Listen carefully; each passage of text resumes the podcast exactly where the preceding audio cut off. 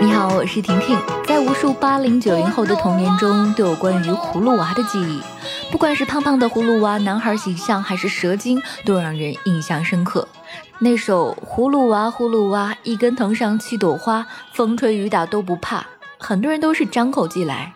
而这些正是来自于一九八六年的剪纸动画片《葫芦兄弟》，豆瓣上有着八点九的高分。然而，五月十三号被誉为“葫芦娃之父”的著名导演胡静庆在上海因病医治无效辞世，享年八十三岁。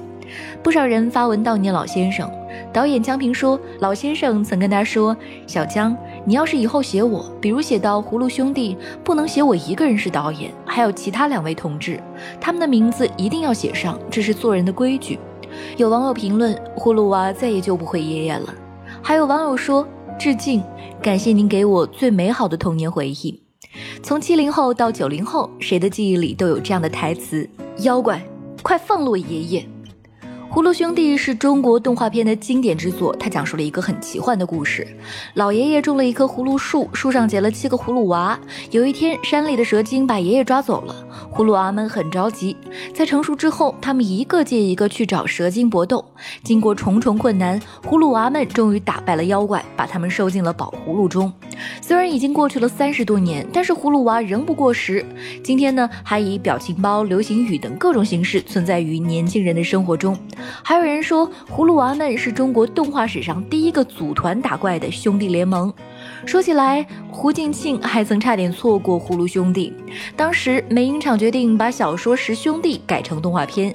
小说讲述了拥有千里眼、顺风耳、无穷神力等特异功能的十兄弟救黎明于水火的故事。由于故事情节复杂，人物众多，而剪纸片的制作预算呢有限，胡静庆一度认为这个本子我拍不了。